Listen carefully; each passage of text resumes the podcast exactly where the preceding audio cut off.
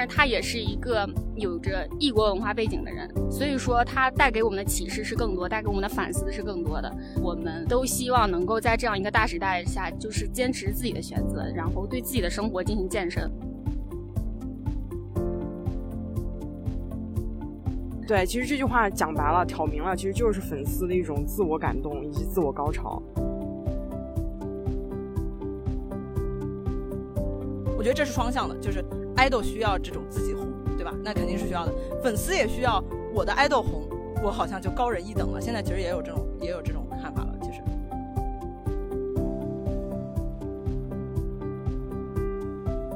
有的人意识到了，他也不愿意出去嘛。大家会觉得自己的那个沉默成本太高了。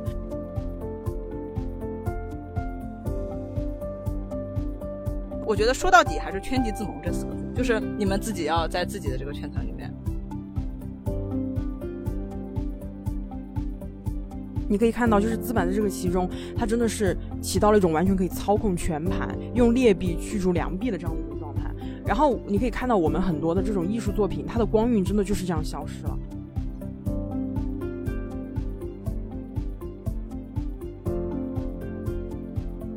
咖啡公社的听众朋友们，大家好，我是王怡，我是酸酸，啊，我是秋秋。嗯，昨天晚上啊，一年一度的这样的一个奇观综艺奇观《创造营二零二一》呢落下了帷幕。然后为什么我们叫它奇观呢？因为今年的确在这个节目里出现了非常多意想不到的选手以及一些事件。呃，我们在其中呢挑选了一位最具有代表性的人物，也就是我们的厉老师厉路修，然后作为我们今天的一个谈论的主题。呃，我今天作为一个临时的串讲人呢，邀请到了我们两位嘉宾，一位呢是我们的炉火纯青的。原始秀粉秋秋，好，大家好。另外一位呢，是我们没有那种世俗的欲望的十八 K 纯金路人，但是在今年却为厉老师偷偷的动了心的王依依。大家好，我是笋子王依依。好的，然后接下来呢，就请请这位路人和这位秀粉啊，谈论一下他们心中对于利路修老师这样一个现象级的人物的一些看法吧。嗯，我觉得让秋秋先谈比较合适，因为我呢。我真的好久没有对没有这种世俗的欲望了，然后可能说起来厉老师就会滔滔不绝，然后需要他们俩一直打断我，所以我先把时间给了秋秋。好，先把话筒交给秋秋。对对，这个说之所以说我是原始秀粉哈，其实本质上来说呢，我是追这个韩国的这个 Produce 系列，然后追过的这个呃。二零二算追了一半吧，然后三零三、四零四都追了，然后就大概是这样一个情况。然后国内选秀嘛，我是没就关注是关注，但是没太认真追过的一个状态，所以就呃就是呃今年的话呢，就是创造营业这个给给了我很大的一个关关注点，就是列列度修利老师嘛。我觉得大家都关注他的一个原因，应该就是因为他不想成团。就很很很有意思的一点就是，呃，大家去参加选秀肯定都是想出道的嘛，对吧？想都想成团。我觉得每个选手都把我想成团这四个字写在脸上了，但是利鲁修不是，他是一个非常有有有趣的一个人。我觉得大家就一开始关注他，就是因为他说我我不想成团，然后说我我我想早点下班，然后就是然后然后由此而来呢，就是他的这个。呃，有一部分人就就开始关注他了，然后就是开始呃，就是这个叫什么呃，编他的表情包呀，什么给他投票呀，什么之类的，就呃这样的一批人呢，就是我们刚刚提到这个笋丝。为啥叫笋丝呢？因为今年有个流行词不是夺笋嘛，对，所以就是说呃，这个呃，就是挺李老师出道的这帮人 就很损，因为跟那个六六修想要的这个结果不一样嘛。对，所以就是呃，这样的一批人呢，就是呃，他的粉丝和利路修本人一起，就是形成了这样一个，我觉得挺有意思的一个文化现象吧。就是对，就是利路修本人。呃，就是每一次他被投到最前面，呃，投投到前面，然后他就会说：“我我不想成团，然后请我的这个创始人们不要对不要给我撑腰什么之类的。”然后他的粉丝就一方面给他投票，然后又给他 P 很多很好笑的表情包，什么休想下班什么之类的，就还挺有意思的。呃，然后我们昨天晚上如愿以偿的看到厉老师以十七名的这个对，终于下班了，跑得比谁都快，这样一个这样一个事情还是挺有意思的。对，所以就是我我个人对厉老师什么看法的话，我就觉得他是一个呃非常奇妙而不同的一个人，就你很难在选秀里看到这样一个人。我觉得，就我觉得有时候呃，我作为看韩国选秀就是比较多的一个人哈，我我然后包括国内选，我觉得这个大部分的国。节目逻辑都是一样的，也就是说，一批少年或者少女，然后他们就是在这个呃节目的过程中不断拼搏。然后他们有的人像韩国的话，因为有一些练习生他们时长比较长了，就国内也有了。昨天晚上出道的呃那个谁博远，他不就是练了五年嘛？对，所以就像这样一批人，他们就是一直怀有这个对偶像的一个梦想。然后他们要去就是追逐他们的梦想，然后就是那种呃给观众一种非常呃奋进的一种这种感觉。我觉得总体来说，他们的节目逻辑就是这样的，就是呃追求梦想，然后呃牺牲很多，然后他们要去这个呃想成为一个偶像，要去呃激励粉丝，要去就是这样的一个形象出现嘛。但是。呃，利路修就是一个前无古人后无来者的这样一个形象，我不一定后无来者，我知道前无古人嘛，对不对？所以就是这样一个，就是你之前绝对不可能在一个选秀里看到一个说我不想成团的一个一个人吧，而且他是很真情实感的不想成团，不是拿这个当一个噱头，对所以就对我个人就觉得他还挺有意思，就是这个事情引发了我的这个关注，然后嗯，包括他跟他粉丝互动的一些。这个内容都是一些呃很很让人这个关注的，然后一开始就是大家都觉得他挺有意思，然后就是想想投他，把他投到前面。我觉得不管是大家想看他多待几轮也好，像看他那种委委屈屈的说我不想再再继续在这里，大家把我投到二十三名我就走了，就是大概这样一个情况嘛。不管是出于这样的心理，还是啊你。我我不能下班，你也甭想下班的这种呃粉丝，就是这样的人，他们去给他投票也好，反正无论如何，李老师站到了决赛舞台上，就是这样的一个系列。就不管是从一开始大家给他投票也好，包括到后面，呃，也是我今天挺想谈那个话题，就是到后面后期了决赛的时候，然后就是有一批粉丝就开始鸡娃了。也就是很多的这个呃自媒体的这个公众号啊，或者是一些人都在关注，说有一部分粉丝就是呃怎么说，就是说我都是为了你好啊，你现在不想出道，然后你以后就知道出道有多好了，然后就是这这一类的这个言辞也引发了一些关注嘛，所以就是说呃李汝秀本人，然后包括他的粉丝就形成的这个现象还是挺有意思，就是我我个人的我我作为一个。怎么说？今天我的 title 是对，今天我的 title 是原始秀粉啊，就是对对对对对，我就觉得他还是一个很很很值得去关注的一个人吧，就我觉得也是给选秀带来了一一丝不一样的风的感觉。对对对对，然后王一要说啥吗？那我话筒交给我了啊。嗯，我觉得秋秋可能更多的还是从一个饭圈的角度来看李老师嘛，我看李老师可能更多的还是从。嗯，更多元的一个角度吧，并不是从事呃从那个饭圈这个角度来谈。所以，首先的话，我就想可以先跟大家介绍一下厉老师吧，因为厉老师他本身。他并不想参加创造营，他本身是那个日本选手的中文老师，然后节目组看上他了，就觉得他长得也不错，可以让他来体验一下生活。他当时也是这样想的，就觉得平时自己也没有什么事情做，然后就可以体验一下生活嘛，就觉得他这种人肯定就是一轮游啊，然后就去了，结果结果就是 一轮游失败，然后反而一直走到了总决赛，然后这个过程中。确实有，呃，我从他的访谈呀，然后包括我也看过他很多的一些现场，不是很大很多他的那个叫什么公演，对，很多公演舞台，我就觉得我对他的了解还算是比较全面的。然后在这次我们录这期节目之前呢，我又想认真想了一下厉老师身上几个特点，我觉得有几个是比较吸引我的。第一个就是。他是一个特别能带给人快乐的人，因为呃这一点可能就和秋秋刚才说的有一点重复，因为他本身的话，我觉得我觉得现实生活中可能并不缺这样的人，就是呃一到点儿就想下班，或者上班的时候就是特别逃避，然后就有一点丧那种。嗯，他就是他的这种丧是可能会引起我们特别多共情的，所以说这也是很多人他这么出圈的一个原因。可能很多人并不知道创造营，但是都知道厉老师。嗯，然后第一点是这样，因为其实这样的人其实我们生活中非常常见，但是当他到了这样一个非常激烈的舞台，到了这样一种只想赢的舞台，他反而成了一种特别，就形成这种反差，也让人非常关注。就是说他就是从这一层面上给了人无限的快乐。嗯，当然这是一个比较，嗯，比较。那个什么的一个点吧，一开始我被他吸引的一个点，但是后来我看他越来越多的关于他越来越多的采访，关于他越来越多的一些背后的故事之后，我才发现这个人他吸引你的点真的远远不止这一点。第二点的话，他是一个特别清醒的人，他是个活得特别通透的人，我感觉就是他，嗯，刚才秋秋也提到了，就是说很多人来到这个舞台是为了自己的梦想，但是他们的梦想可能就是想成为偶像。然后呃成为别人眼中的榜样之类的。但是厉老师他虽然追求的不是偶像这个梦想，但是他一直以来都是非常非常坚持自己的梦想。他一直都特别想当一个设计师，然后自己当模特。所以说，就是当节目组问他，嗯，我记得有一个采访，就是说，嗯，你现在人气特别高，然后他就说，呃，没人不喜欢人气啊，谁都喜欢人气。但是说，嗯，他就，然后节目组就问他，你会因为人气留下来吗？他就说，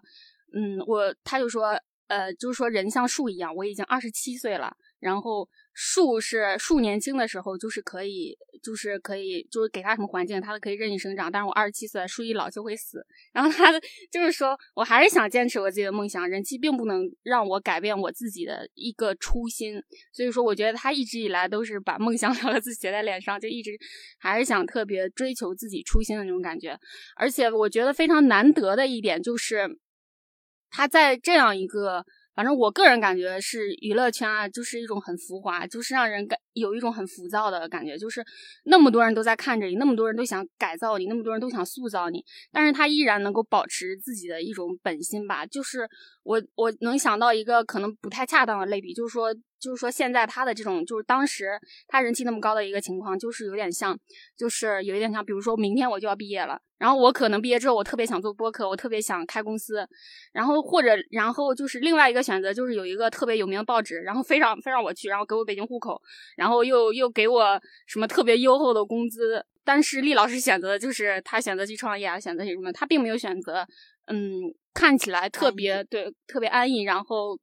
特别就是有光鲜道，就是别人看来是特别光鲜一条道路，而且说我是一个学生，我可能可能就是会会做出一个相对坚持我本心的选择，但是在他那样一个位置上，我就觉得他还是一直那么选择坚持自己的初心，还是特别嗯特别让人钦佩的。然后第三点，我就觉得为什么人们都想让他留下来，就是因为他是一个特别珍贵的人，因为我们。这这几年就是也不用说这几年吧，就是我们最近一直特别流行的词就是内卷嘛。对，但是其实我不太想用内卷这个词，因为我感觉它的内涵就挺深刻的，或者说它的它的含义是非常多层的，就可能我们每个人对内卷的理解都不一样。嗯，在这这方面内卷可能用裹挟来形容比较合适，就是说当你就是面对就是你可能我们人生中总是会做很多我们并不想要的。就是并不想要的一些东西，然后但是我们就那样妥协了，就是被裹进来，就是感觉出不去的那种感觉。但是就是说，在这样一个大的背景下吧，我感觉厉老师这样一这样的人出现，真的就像一阵清风一样。就是说，他始终坚持自己热爱的，始终坚持自己喜欢的，就是在这样一种，当然他也是一个有着异国文化背景的人。所以说，它带给我们的启示是更多，带给我们的反思是更多的。我们都希望能够在这样一个大时代下，就是坚持自己的选择，然后对自己的生活进行健身。嗯，所以说，作为我这个粉丝，我虽然我虽然知道我的快乐建立在厉老师的痛苦之上，但是我也特别希望他能够。嗯，多留下来几天，就是我希望越来越多的人能认识他。我希望越来越多层面的人，也不只是这些年轻人关注他，都是我们都能希望都能关注到李老师，都能看到他身上那种品质，都能反思我们自己是不是对于很多东西的要求都过于单一、过于同质化了，就是去掉了很多那种可以自由自在生长的空间。所以说，这也是我这个粉丝一直希望他能走下去的一个原因所在吧。虽然说我知道李老师很痛苦。嗯，就非常抱歉，但是他现在也终于回家了，就两全其美嘛。对，挺好。然后我其实刚才听到你们讲了嘛，然后我也挺想补充一点的，因为你刚才讲的是从那个饭圈的角度嘛，然后你是从他个人的那个。呃，就是品质角度，对吧？对对对。然后我其实想讲的是，我觉得我们还可以从厉老师身上学到一点，学到一点什么呢？就是其实你看，他加入这个创造营也不是他自己的想法，是吧？包括他去跳舞、唱歌的时候，这些东西也并不是他最想做的事情，也不是他擅长做的事情。但是我觉得有一点非常的珍贵，就是什么呢？他能把每一场的公演都当非常，就用非常认真的态度对待下来。就包括我看他的那个，我记得他们是不是有一个主题曲的直拍，对吧？因为我看到了其他。几位选手，我当时就很疑惑，我说，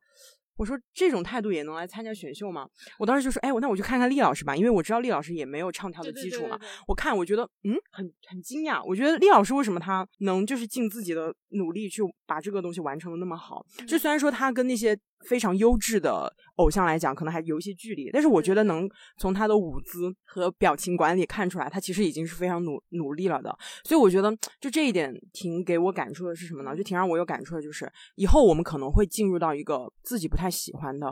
嗯工作，也有可能会。走入一种我们自己不太喜欢的状态，但是我觉得这就是人生，因为你人生不可能保证你每一刻的状态、每一刻的选择都是你自己最满意的那个选择，所以我觉得我们有的时候必须要学会在不同的状态或者是不同的这种工作里面去更好的完善自己吧，在这样子的。状况里面，就是在这样的一种可能自己不太满意的状况里面去沉淀自己，然后也要努力的去完成自己应该完成的任务。哦，就是像之前不是说过一句话嘛，就是说你要先做你不太喜欢做的事情，你才能够去完成你真的想做的事情。我觉得其实厉老师他在这个过程中，虽然说完成了一些自己不太喜欢做的事情，但他的确也收获了很多他之前是可能从来没有想到的一些东西。就是从他的角度，可能比如说友情啊、资源啊、人气啊这种东西都是他可以收获的。我我刚刚想说说到公演嘛，我就想到说。其实厉老师也个也是一个特别有团队精神的人，对对对，因为对对对，因为就是他就是后面的公演是跟其他的选手一起合作的嘛，然后他就说，如果要是他就是不好好去完成，不认真去完成，就会拖累呃那个团队里的其他人，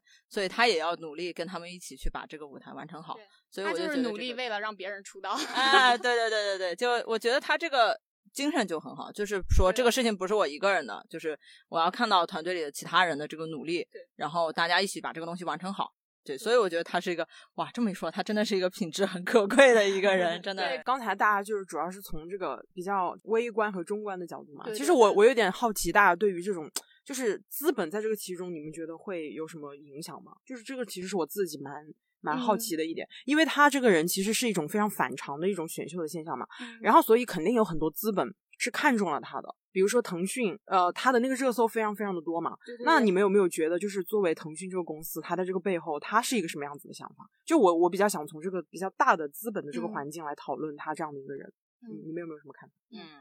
我先从一个这个秀粉的角度看哈，就是因为选秀其实它背后是有它背后有好几个相关方，一个是。呃，电视台本身，然后放在中国的话，就是这些播出平台，然后呃，后面还有一些选手背后的他们各自的公司，然后还有包括选手自己。但其实选手自己，我个人觉得在这几个利益相关方中是最小的那一个，就是能够掌控他们的命运的。然后甚至说是包括就是选秀中，然后包括选秀前，然后包括出道之后，就是这些各种各样的这些内容，其实都是受平台和公司的影响非常大的。然后其实也就是背后的资本了，就是我我看到有有说法是说，这个厉老师一开始他是凭着自己的本事受到大家的关注，因为他很不一样。然后后面的话，他的这个也有后续有腾讯有去助推他的这个呃一些热搜啊，对，包括一些这些其他的一些讨论，网络上这些讨论热度这些东西，我个人觉得呃很难说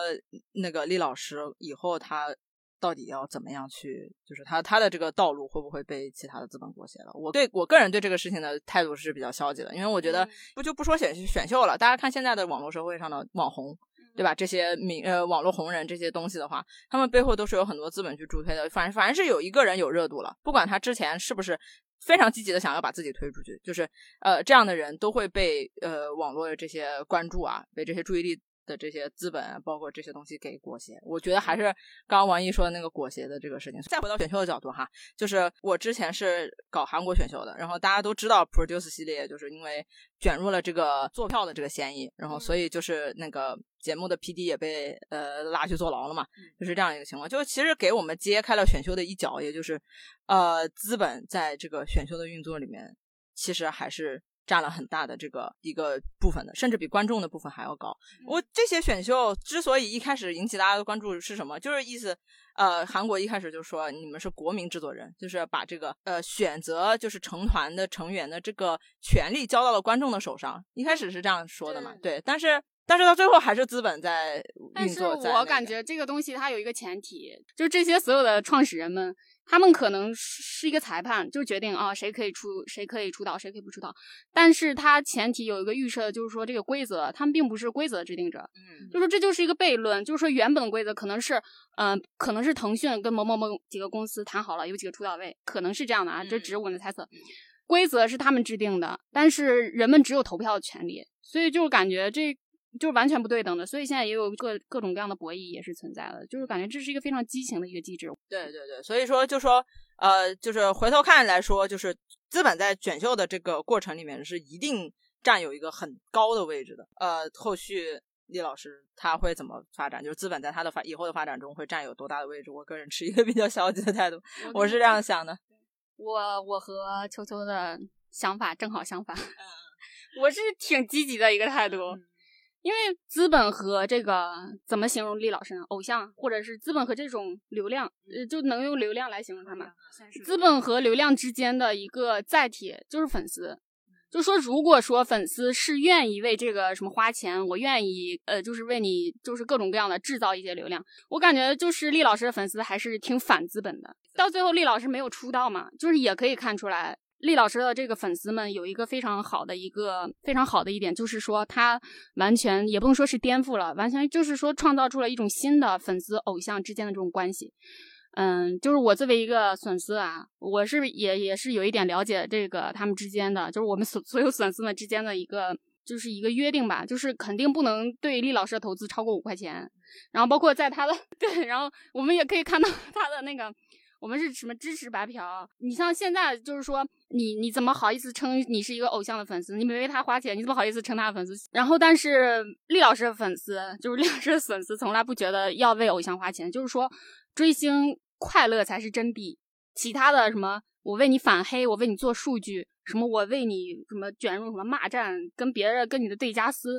那就是完全就很痛苦啊！就是我们就反而失去了这种追星真正快乐的真谛了。就是我觉得他本身是比较反资本的一点，就是感觉他从来没有被就陷入到这种陷阱里面。就是说，可能厉老师他本身是一个人，但是他走到人们面前的话，他可能就是一半可能有人的因素，也有商品的因素。但他这个商品的因素，他不需要一方面是需要自己来包装的，可能某种程度上，我们每个普通的人也都是商品，但我们需要我们的。才干需要我们的，嗯，这么体力来包装我们自己。但是，但是像他们这种人的话，他们的一方面需要自己的包装，很大一方面是需要公司的包装。就是说，公司的包装到最后需要买单的还是这些粉丝。从我作为一个粉丝的角度来讲，我觉得六修粉丝并没有为这些，嗯，那个什么所买单。你光他的超话，基本上全都是抽奖、抽奖、抽奖，就什么抽抽奥特曼的，然后还有抽别墅的，什么都有。反正没有完成这些资本想要达到一个效果。它本身就是一种挺反资本的，就是我不参与这种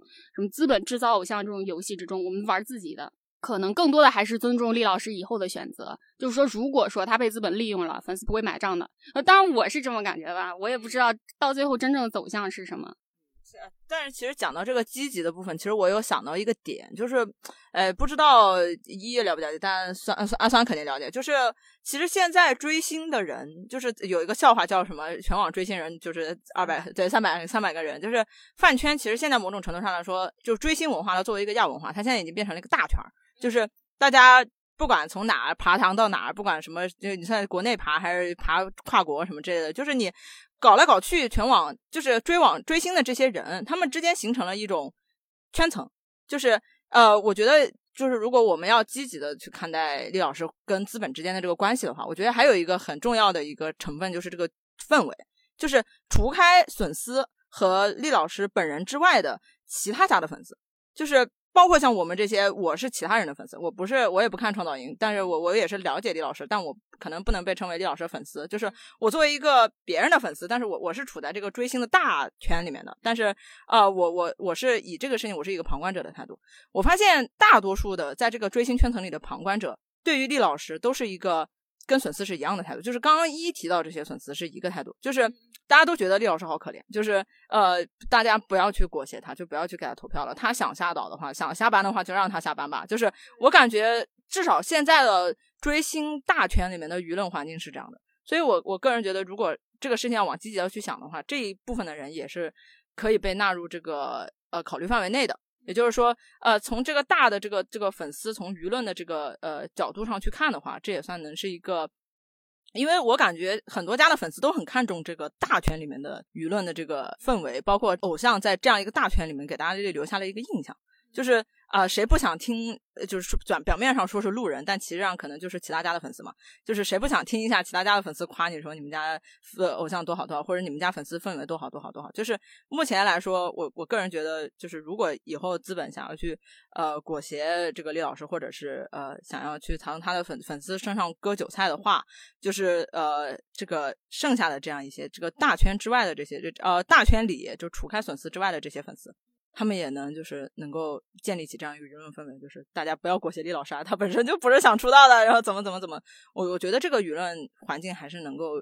起到一定的影响的，我个人是这样觉得的哈，就是就我的观察来看是这样，因为我发现。就是 因为我刚说的那部分鸡娃的粉丝嘛，虽然他部分是小小少数一部分，但是大家对他们的这个评价都是，哎呀，你们你们干嘛呀？就不要这样嘛！就是厉老师本身他就他就想下，他本身就不想出道，然后你们不要这样。就是很多人很多路人，就是其他的粉丝都是这样想的。我我觉得是这样，就所以这一部分的人也是可以被纳入到考虑范围之内的。秋秋说完这个，我其实就是秋秋和阿酸他们俩都 算是。比较资深的一个粉丝，对对对，就是追星圈的人吧。我有一个问题，就是其实我一直困扰我挺久的，就有一句话叫做“呃，哥哥真的很需要你”。就是 我个人是我我从很多角度想了想，我就觉得这个事儿，这是一种就是道德绑架吗？还是还是他真的就是真的哥哥真的就非常需要你呢？啊，我个人觉得其实这个放在选秀语境下是比较合适的一个说法，因为选秀嘛，就是大家要要要粉丝投票。要这个呃，这个就是这个时候是真正需要你的一个。这个我可以理解，但是就是其他的也都是，就是你作为一个什么粉丝，你就会觉得你身上有一种责任感。不管是你作为这个选秀你在投票啊，还是说，比如说我作为张艺兴的粉丝啊，他就就是也是感觉你身上是一种责任感。哥哥发专辑了，你得买。我觉得这就是新的这个追星粉丝经济下的一个一个产物。我觉得，因为你。就拿我，因为我已经很长时间不追内娱，其实也可以拿内娱来举例子，因为我之前是追王俊凯、王源的，追 TFBOYS 的，就是很很很很明显的一个一个东西，就是嗯，他们三个那个时候已经是顶流了，已经是三小顶流了，这种这种状态，然后大的顶流一直在换嘛，就是三个小顶流他们一直在，所以就是粉丝为了要保持他们在顶流上的这个地位，他们要出了杂志单封。各种杂志或者是什么，因为他们三个其实都没有出那个什么专辑、数字专辑这一类的，所以就是粉丝在这方面是没有办法花钱的。就是比如说代言杂志，还有一些七七八八的这些东西，就是呃，粉丝实际上是要去呃做数据的。比如说还有呃出了新歌多长时间冲上什么榜，然后什么这类似这种。之前还有那个微博的亚洲新歌榜，就是那个榜也是要冲的之类，就是打榜啊这些花钱这些，就是实际的需呃需就是所谓的说什么哥哥需要你们需要的不就是这些支持吗？就是一方面是打头的数据，一方面是花的这些钱嘛。我个人觉得放在内娱的这个语境下，它不管是放在内娱还是韩娱，因为我现在也追韩娱嘛，所以就是不管放在这两种语境下哪一个，实际上都是对于呃这个你追的这个偶像的地位的一种保持，或者说是冲往上冲的这种这种趋势。因为就是现在的这种 idol 这种生产线的这个体系之下。对于爱豆的评价的这个体系就是这样，所以在这个评价体系之下，跟普通的比如说我们说演员、歌手这些不太一样，就是我们不会吹说什么，呃，林俊杰这张专辑卖了多少张吧。我我个人，我我作为老林的老粉丝，我是不会这样去去说的。但是现行的这个爱豆体系下，局限于爱豆这个圈子里面的。现在有扩大的趋势，我现在觉得有这种趋势了。比如说，我作为林俊杰的粉丝，我有时候会去看，说粉丝说什么新歌什么啊，去冲啊，什么多听啊，什么在那些榜上会往前嘛，或者说是这次专辑出出了，哎，大家要冲啊，要买呀，或者什么呃那个超话的那个榜，然后也会有人去看嘛。所以就这种有扩大的趋势，就是现在大家说什么演员爱豆化呀，什么歌手爱豆化呀，还有什么甚至什么动物什么之类的这些七七八八的东西都有这种趋势。但是呃，本质上影响最大的还是。那个小的那个爱豆的那个体系，总结一下就是，呃，粉丝的支持，为什么哥哥姐姐什么这些爱豆需要这种支持的原因，就是这个能直接体现在他们的红火程度和这个地位上，而粉丝需要的就是，我觉得这是双向的，就是爱豆需要这种自己红，对吧？那肯定是需要的，粉丝也需要我的爱豆红，我好像就高人一等了。现在其实也有这种也有这种看法了，其实就是粉丝从能从其中得到一个自我满足的一个过程。然后爱豆也是能从其中的钱呀，这是最直接的，对吧？地位啊，对吧？这些红火的这些东西，就是。然后我我就是从一个嗯，算。前韩圈的人嘛，因为我就是其实已经从我的上一家脱离，就慢慢慢慢脱离出来了。我觉得我现在也比较能用比较理智或者客观批判的这种态度去看这句话了吧。其实我觉得就是什么哥哥需要我们是什么啊？哥哥只有我们了，哥哥是非常需要我们的。这句话其实是什么呢？对，其实这句话讲白了、挑明了，其实就是粉丝的一种自我感动以及自我高潮。呃，我是怎么理解的呢？其实刚才他讲的就是刚才刚才那个秋秋主要说的是。呃，完成这样的一项，就相当于完成一项 KPI，爱豆可以获得什么样的热度或者怎么样？但其实我觉得更多的可能对于粉丝来讲，他们更多的是一种自我的投射，一种自我的满足，一种自我的认同。为什么呢？其实，呃，你会发现。就是在超话里面，因为一般来讲，对于一个偶像的讨论，现在主要集中在微博嘛，对吗？尤其是在超话里面，大家每天那种发了疯的去转发一些投票，转发了疯的去用这些语言刺激大家去买买销呃买专辑或者是买什么的。你说这个事情，它对于偶像来讲的话，它的意义能有多少呢？因为你就像刚才他提到的 TFBOYS，就是那三个已经是顶流了。说实话，他们出这样的一张专辑，嗯，卖出去一百万也好，两百万也好，折到他们的身上，可能就是。呃，几十万或者几百万的这样的一个收入，但是其实对于王俊凯、对于王源、对于易烊千玺来讲，我觉得几十万、几百万的这样的一个东西，这样的一个金额，对他们来讲。已经没有什么多大的意义了，对吧？就这我自己的想法哈。就比如说像我之前追的前团，也是就是 XO 嘛，呃，也不能叫前团了，就是我们慢慢慢慢从这个饭圈脱出来，然后我追的也是 XO。你可以看到他们从一三年的时候就已经是一个顶流的状态了，一直到后面出专辑。其实你说他们出专辑，他们真的是为赚钱啊？一方面是为赚钱嘛，但是我觉得这个赚钱的这个吸引力，其实对他们来讲已经真的没有那么大了，因为他们已经赚了太多太多了。就像之前我。的一个就是前团的那个队长，他在接受采访的时候，他说：“呃，就是有记者问他，他说你们的专辑又卖出去了一百多万张，你们有什么感觉吗？”他说：“其实没有什么感觉。”他说：“为什么呢？”他说：“因为钱又不是直接汇到我的账账户上。”你你听他这么说，其实你会觉得好像是怎么回事，对吧？就是对于偶像来讲的话，他可能就是收到自己的专辑卖出去一百万张，是一种非常兴奋、非常刺激的那样的一种状态，就会说：“哎，我我可能对我我对我的粉丝要呃更好，我要更加的努力付出。”但是其实对。这样的一个刺激在他们身上持续的时间真的不会特别的久，他们又会继续的投入下一场的准演出，或者是进入自己另外就是就是继续自己的生活。但是对于偶，但是对于粉丝来讲，这个一百万这是非常非常非常非常重要的一百万，因为这个一百万是他们作为一个团体买出来的、投出来的。然后，所以粉丝在完成这样的一项 KPI 的过程中，他们得到了前所未有的满足。可能他们在日常生活中。不一定能够获得这么大的愉悦感，因为他们可能在日常生活中说会觉得我好像就是一个普普通通、很平凡的这样的一个男生，或者是这样的一个女生。但是我既然能够在饭圈，能够在各位姐妹的号召之下，能够号召各位姐妹去买出一百万张的这样的一种成绩，这对他们来讲是非常非常非常新鲜以及刺激的。而且你可以看到，就是不同的偶像他们会。就是每年会有不同的专辑出来嘛，比如说我今年买了五十万张，那么第二年大家的目标肯定会设得更高，所以你可以看到，在对于粉丝来讲的话，买买专辑或者是投票，它也是一种相当于，嗯，就是不断的刺激自己，不断的去竞争的这样的一种过程。其实每个人的天性都是会有一种这种争强好胜的这样的一种天性嘛，所以大家其实是在这个过程中得到了这样的一种满足，然后。呃，除此之外的话，我觉得更多的就是一种情感的投入吧。其实你说这么多，就比如说哥哥只有我们了，或者怎么的，前提还是建立在你真的非常的喜欢他，就是呃，你觉得他的这个形象是非常完美的，你觉得他这个形象是满足了你对于偶像、对于一个完美的人设所有的幻想，所以你才会去这么去选择的。所以到最后，其实我觉得做这些数据也好，或者是买这些东西也好，一方面是给了哥哥热度，让他真的能够继续长久发展下去；另外一方面，我觉得更多的是满足了粉丝自己的这种。嗯，这种争争夺或者是这种竞争，然后的这种心理吧，所以我觉得其实作为粉丝来讲，他的满足感可能是要大于偶像的，因为偶像他可能说的俗一点，偶像的话更多的是拿钱，但是粉丝的话，他可以得到一种精神情感长久的刺激。所以这是我的这样的一种看法。对，说到这个地方，我想补充一下，其实我觉得粉丝不光是从这个，就是呃，就是他们能得到满足嘛。我觉得还有一个情况就是，他们因为有争强好胜的这个心理，所以他们怕落下。嗯，就是像刚刚那个酸酸说的，有的人他是，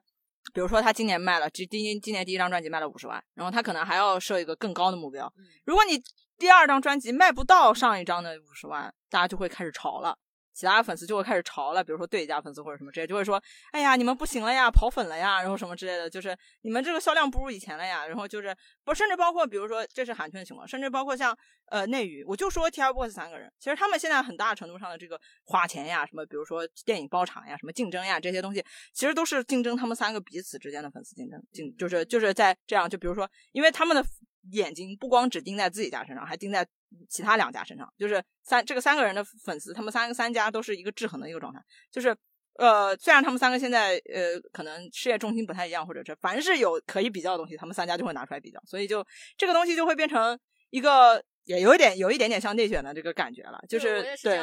对对对对，就是大家开始。那怎么说？就是互相竞争，然后生怕落下，然后被对方炒。我觉得有有很大一个概念，也是这样的一个原因。说哥哥需要我们了，哥哥不能被炒啊，就是这样一个想法。我觉得，嗯，然后那我再补充两个，其 实我就想总结一下，就是其实我可以看，就是我我们刚才其实说了那么多嘛，就是从偶像方面来讲，从粉丝方面来讲，其实你可以看到，偶像和粉丝永远都是被资本利用的这样的一个棋子，因为资本它会非常的喜悦。看到你们这样子去争夺，包括那最后嘛，钱也是资本赚了。对，包括你看那些营销号，为什么他总是热衷于拉价，热衷于比较各种。团体各种爱豆各种顶流，他看到你们粉丝在那吵，在那骂，因为这这样能够给他们带来热度，然后带了热度之后，资本是非常开心的，因为你们有热度，我们就有钱啊。他他不会很在乎说，呃，我们要营造一种非常良好、非常健康的追星生态，不会的。他们就是想说，我就是喜欢看你们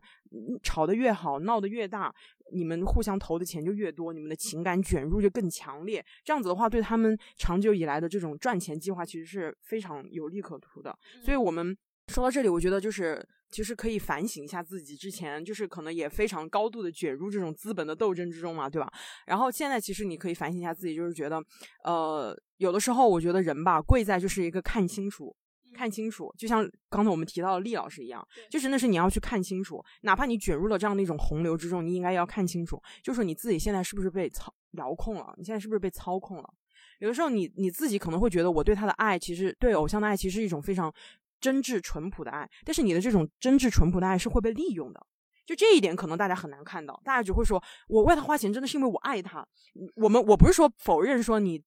不爱他或者是怎么样的，但其实你有没有发现你在爱他的过程中，你的这个爱是被很多很多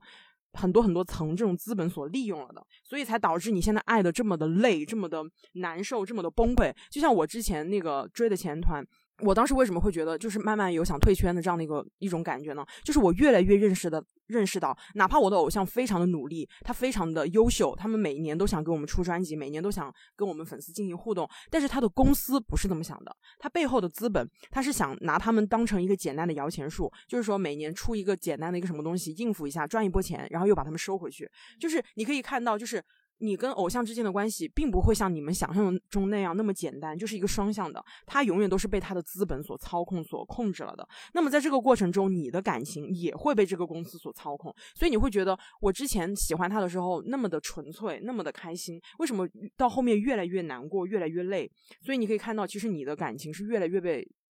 其他就是第三相关方、利益相关方所操控了的。所以我觉得这一点就是我最终想总结的吧，就是说，当我们卷入，就是。一段感情也好，或者是我们深陷一个爱豆也好，其实我觉得我们首先要看清楚自己对他的感情，另外一方面就是要控制住自己的感情，尽可能少的被两者之外的一些东西去控制。如果你觉得你自己已经被控制了的话，我觉得真的还是要提早的，就是进行一个整理，然后慢慢慢慢出来，不然的话你这样子你会非常非常的痛苦。就像我们平之前说过的那种，比如说像 PUA。PUA 不仅在两性感情中嘛，对吧？其实追星它也就是一种 PUA，你就会被你的呃资本，被你那个爱豆的资本，他们那个公司所 PUA。所以我觉得这就是我想讲的一个点。是。其实刚才那个嗯阿酸提的两点，我都觉得嗯就很有感触吧。第一点就是。嗯，刚才阿酸提到的，就是说很多人可能并不知道自己身处一场这种资本的操控之中。但是第二种是我感受更深一点，就是有的人他知道自己身处资本控制之中，但是他可能就是为了实现这种自我满足，陷入之中他出不来。我觉得这这种情况下，就是如果还是用刚才裹挟那个词的话，就是爱豆被卷进去了，爱爱豆被裹进去了，然后粉丝也被卷裹进去了那种感觉。所以说我还是就觉得这种已经认清真相的人，还是不愿意出来，还是要学习厉老师这种放得下的精神。对，就是真的要寻找自己真正的快乐，不要是就真的卷进去了出不来了那种感觉，要放得下。想着你刚才讲的那一点嘛，然后我就想到了一个点，就是为什么大家现在其实。呃，有的人意识到了，他也不愿意出去嘛。大家会觉得自己的那个沉默成本太高了。其实我之前在退圈，也不是退圈吧，淡圈之前有这样的一种想法，就是我觉得我已经对他们投入了这么多的感情，这么多的资金，这么多年，我觉得我现在突然走了，好像你真的有一种不甘心的一种状态，你知道吗？但是你这个时候，你其实你就你就要来看审视你自己的这种不甘心，你的这种不甘心到底真的是对他们的爱还有余存呢，还是对你花的这些钱这些东西有？呃，不甘心呢，所以我其实最后斟酌了一下，就会发现，嗯，我就发现我的我所花的这些钱，所花的这些东西，反而造成了我更多的压力，所以我觉得我更加应该把他们的爱好好保存，而从这样的一种物质的这种卷裹挟中脱离出来。所以你自己有的时候，其实你。慢慢放下心，或者是你自己真的有的时候去思考一下这些问题，你你会发现你真的是想得通的。你并不是是因为说我买了这些东西才能证明我爱他，或者是我打了这些钱我才能证明我爱他。其实你是一直爱他的，反而是这一些资本的操控让你花了这么多符号性的东西。就是我发现，只有那一些，就是真正是那些符号性的消费的这些东西，才真正成为了消耗你自己的爱和你精力的那些东西，并不是说你的偶像让你累了。不是说，并不是说你不爱你的偶像或者是怎么样了，其实你会发现你还是可以从他们身上得到很多的、很多的力量，然后得到很多的快乐。但其实是你不需要再那么的投入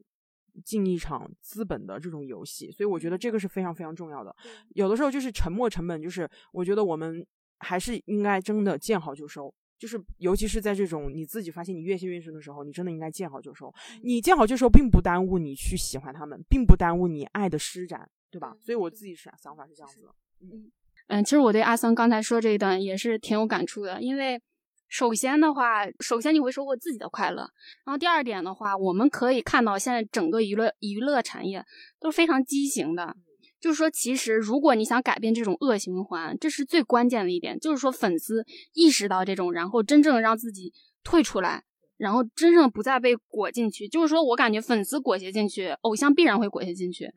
然后这样才会真正的形成一个良好的一个一，就是因为大众娱乐嘛，本身就是大家快乐就好了呀，大家就是看看开心就行了，就是他真的会寻回这种大大众娱乐的这种初心。因为为什么我会觉得现在越来越畸形？可能在你们面前说话可能会挨打之类的，一会儿再打我。就是说，因为我本身我并不是一个饭圈的人嘛，我其实个人我是不太认同这种。爱豆文化的，因为我接触到爱豆文化可能跟你们不一样，因为我感觉爱豆文化现在在中国算是比较新兴的一个一个新兴的一个文化现象吧，在我看来是这样的，可能跟韩国还是有很大不一样。就是说很多东西越来越爱豆化了，包括刚才那个秋秋也提到了什么演员爱豆化，什么音歌手爱豆化，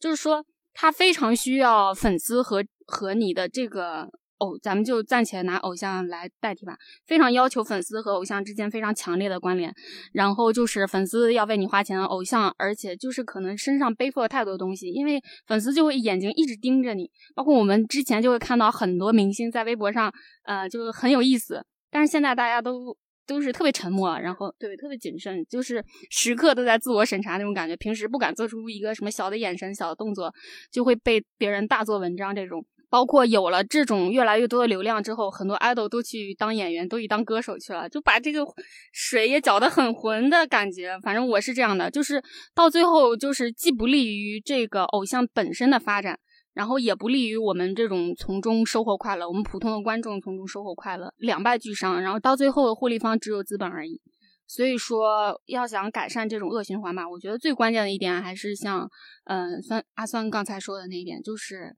及时认清，然后及时收获快乐，然后及时让所有的人都是各得其所，都发挥自己最好的地方，然后形成一个更加良好的生态吧。嗯，虽然，但是我觉得这个这个美好的愿望很难实现。为什么呢？因为本身偶像这个产业，它是就建立在资本的这个呃这个这个逻辑之上。我个人觉得是这样，因为你偶像很难脱离资本逻辑，就是，呃，你说。我很想说的一点就是，我我和秋秋我们俩对于偶像文化理解可能是不太一样，因为你理解到的是比较成熟的一种，idol 是 idol，演员是演员，歌手是歌手，但是 idol 文化可能到现在是新生的嘛，在中国，就它现在发展是很混乱的。嗯，这个我很赞同，因为就是中国的这个，其实中国的这整个爱豆产业都是直接照搬的日韩，就是直接搬过来了，但是又对又不成熟，然后然后就是因为有这样一批之前追日韩的这样一些粉丝，他们以这样一个本身就入局了的人，然后再用这种粉丝的呃这种爱豆逻辑去统治现在目前中国的这种。呃，爱豆的这个这个体系，然后包括资本新入局的这些中国的资本，他们也是用这样一个逻辑去整个，所以就有一种我直接搬过来了，但是我根儿还没落好呢那种感觉，所以就会特别乱。我个人觉得是这样的，就是你像包括现在选秀，就是有很多什么学校里的学生，然后或者是什么就刚进公司没个一年的人，就直接去选秀了。所以我昨天听到博远出道，我听说他练习已经五年了，我其实挺惊讶的，因为在中国其实。你很难找到这样一个选选手，就参加选秀的选手是练这么长时间的。所以说，就说中国选秀也搬了，但是其实你这一套根本没有搬到人家的精髓。其实我个人是这样觉得的。然后我刚才说的那个，呃，就是建立在资本的这个逻辑上，我个人是觉得说，就是我说是那个小范围的爱豆哈。然后就说，就是为什么呢？如果呃，如果说大家都是。白就是说难听一点就是白嫖，就是大家不花钱，然后就是比如说不要投入这么多的精力和金钱，然后去大家开心就好追追星的话，那就是生产爱豆的这样一个逻辑它就不存在了。所以怎么说呢？就是如果就是大家还是想要去追这样的一些偶像，比如以唱跳为主的这样一个舞台的这样一个形式，然后唱一些就是妈妈爸爸辈人们听不懂的这些歌什么之类的，就是这样的一种形式的话，我我个人觉得它是很难。就是用这样一种形式去承载了，就是就是我说的是小圈层哈，当然我也很赞同刚刚一说的那个，因为我我也很不想见到演技一团糟的爱豆跑去演戏，然后还有一些什么呃舞台上都唱不好的人去。唱歌什么出专辑什么之类的，然后就感觉有趣。就我觉得大家还是要把这个分开，因为韩国其实它就分得很开，就是歌手是歌手，就是也呃这个虽然有一些很多歌手也现在是爱豆化的这样一个正挺正常的，因为爱豆本身也是唱跳嘛。但有些演员，就是韩国也是，就是演员和爱豆是分得特别开的，就是也有些爱豆去演戏，但是他跟那些演员就是正儿八经的演员，他们是。嗯，就是分得很开，就是韩国它是有一个鄙视链在的，所以就我觉得就是怎么说，中国也要有这样一个意识，是说爱豆不是就是他们有号召力，他们有粉丝，就粉丝给他给他给他给给他们砸钱，他们就能统领所有的文化领域，就是这是不不可取的。我我觉得，因为我我看这个现象也觉得很着急，就就该就有很多科班出身的小演员，就是年轻的演员，他们应该要有这个机会去。呃，成为一个这中国新的这样一些，比如说这个中流砥柱啊，这样一些对这样一些新生代的演员，他们应该要有更多的机会去展示自己，而不是就被那些已经有了粉丝基础的那些，但是演演又演不好戏的爱豆抢了位置。我觉得说到底还是圈地自萌这四个字，就是你们自己要在自己的这个圈层里面，不要把这个爱豆文化就是移植到很多就是需要匠人精神、需要这种呃科班的这种呃行业里面来。我倒也不是说。爱豆不需要匠人精神，但是毕竟不一样，所以就是它是建立在资本逻辑上的一个东西，就是你不能把所有的艺术领域全部都裹挟到对，那就会很很糟糕。就是呃那个艺术所谓的高呃就是比较高水平的这些东西，大家可能就看不到了。所以就我觉得这还是挺忧心的，因为大家你大家你们现在脑子里面能想到中生代演员、新生代演员的这个优秀的人能有几个？绝对没有中生代演员多。所以就这我觉得这是一个很很很很严重的一个现象，所以就是需要思考。我觉得还是折中一点说吧，还是新生的话，可能还是这种狂飙突进的。但是既然到了这个阶段，就及时止损吧，因为 它现在已经变得是一个非常严重的问题，需要大家都来关注的，需要每个人都需要反思的。所以说，它也需要成长的空间。其实还想加一句，我个人觉得中国的现在这个混乱的这个爱豆体系，跟中国直接把选秀这个机制挪过来是有关系的。对，就是韩国，它是。前面经历了非常长的一段时间的偶像的这个迭代的这个过程，就是从呃八九十年代就是就有公司开始推出这样的偶像团体，然后经历了到现在能有个二十年了的这样一个发展，然后从一六年才开始做这个选秀的这样一个节目，就是他们前面呢已经形成了一个非常完整、非常呃全面的这样一个这个 idol 的这样一个生产链和这样的一个粉丝之间的这样一个互动的这样一个逻辑。就是中国你没有这样一个土壤，然后你突然把人家这个东西搬过来，那很大程度上就会搅乱这个这个生态。其实我刚才听到大家就是听到那个秋秋，然后还有依依，就是对这个事情进行激烈的讨论之后，其实我就是觉得这个事情是让我们更加的去发人深省的。就是从厉老师这个这样一个反叛的角色，这样反叛的一个选秀角色，其实我们就可以看到，我们在之前呃，我们偶像、粉丝以及资本之间，其实是会有更多的关、更多的关系可以去发展的，不能像之前那样一味的成为粉丝，成为。资本的这样的一种遥呃遥控的棋子，所以我觉得作为一个清醒的粉丝，不是说一分钱不花，或者是一定要有一种非常居高临下的批判者的态度去批判那些追星的人，我觉得不是这个样子，对吧？我觉得更重要的是你自己，如果你有这样子的余钱，或者是你有这样的一个空闲的时间，那你可以去做这样的一个事情。但最重要的还是应该把自己的生活去过好，看清楚他们资本的本质。你可以给他们钱没问题，但是不要把。这样的一个工作，这样的一个事情，当做自己生活的全部，我觉得真的人就是贵在清醒，就像这个厉老师一样。我觉得厉老师他就是一个非常清醒的人，所以他的粉丝才能这么清醒。我觉得你看吧，偶像，你看这也是有意义的，对吧？偶像清醒，所以粉丝也会清醒。那么资本拿你真的没有办法，因为我给你去做那些东西，你粉丝不买啊，这能怎么办？那我自然就不会把你再放到我们资本的这个浪潮里面去裹挟了什么的，对吧？所以最后还有，对，也不是说资本完全不好，就是说它。值得去更好的地方发光发热，对对，不要来这里了。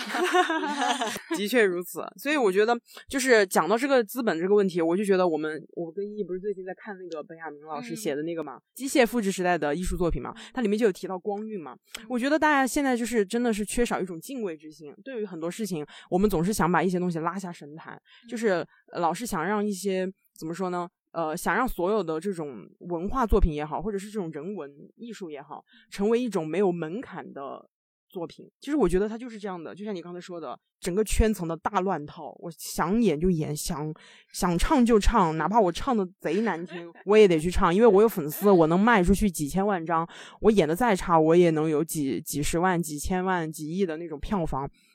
你可以看到，就是资本在这个其中，它真的是起到了一种完全可以操控全盘、用劣币驱逐良币的这样的一种状态。然后你可以看到，我们很多的这种艺术作品，它的光晕真的就是这样消失了。我们总是在提这种什么文化自信啊，要去建立自己的这样的一种文化的体系。其实我们真的应该去反思，就是在这样一种唯利是图的状况之下，我们真的是能够去建立我们自己的文化自信吗？所以，对于资本的管制也好，包括粉丝对于粉丝圈层的这种规制也好，然后包括偶像自身的这种呃自身的这种提升啊，包括这种职业道德的提升也好，其实我觉得它都是一个非常非常必要的。就是这几方其实是缺一不可的。当然，我们今天谈到的还主要是这么三方嘛，肯定还会有更多的角色会进来。所以我觉得，呃，讲到最后，其实就是我们需要在这样的一种可能看似非常混而乱的这种环境中，保持自身的一个定力，像厉老师这次体现出来的这种情样貌一样，对吧？然后作为粉丝也好，作为资本也好，都是应该去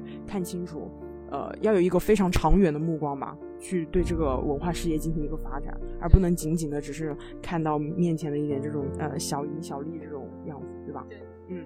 那我们这期节目就到这里啦。对，这个最后 wrap up 一下，我们这个节目在呃苹果播客，然后小宇宙，然后喜马拉雅，还有网易云音乐都有这个。啊，一些推广，然后大家就是可以在这几个平台上收听我们的节目，然后也可以听听我们前面的几期节目，然后包括大家对这期节目有什么感想，可以评论。是的，然后仅就是本期节目仅代表个人意见啊，然后不要对我们进行人身攻击。好的，对，好，那这期节目就到这里了，好，拜拜，拜拜。